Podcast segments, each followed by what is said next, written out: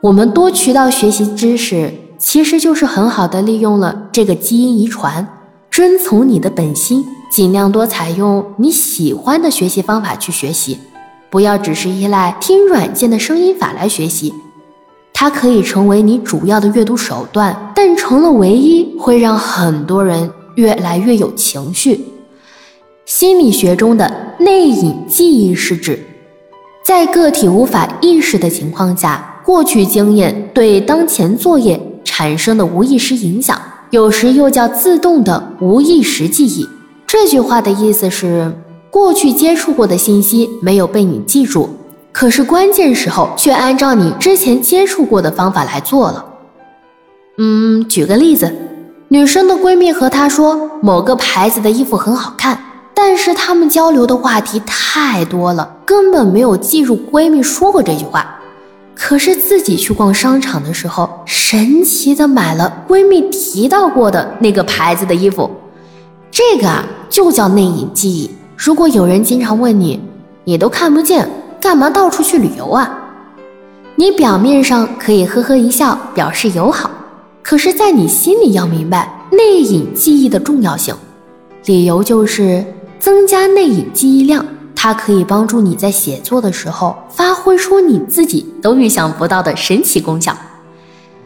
我们可以利用这样的记忆原理来弥补你在婴儿时期的观察世界的兴趣，所以。你更应该多出去走走，多听些别人描述的视觉信息，多用皮肤去感受风吹过的感觉，多用舌头去感受当地的小吃，体验舌头、舌尖两处的味觉。当你有丰富的体验时，学习很可能就自然而然地成为了一种快乐。当你更容易明白在学什么而懂什么的时候。学习反而是一种享受了。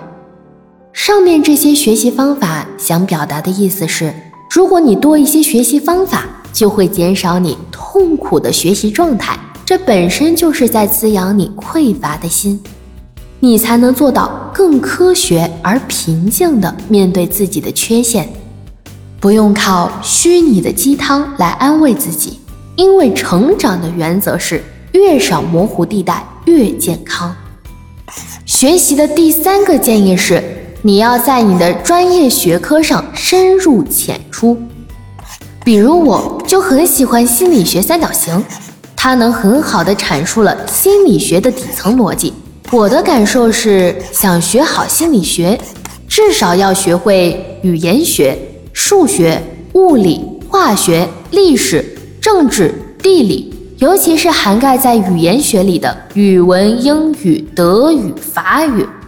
语文用来解决国内的心理问题，英语用来阅读发达的国际心理文献，德语和法语是许多心理理论的源头。当然，我只会语文。我深刻认同武志红老师的理解，心理学目前有两条路。一条路是认知科学方向，如认知心理学；另一个方向就是现象学，如弗洛伊德。认知方向研究的很客观、很理性，现象学很模糊，模糊地带众多。认知科学总给人不深刻的感觉，现象学总对人性的看法讨论的深刻。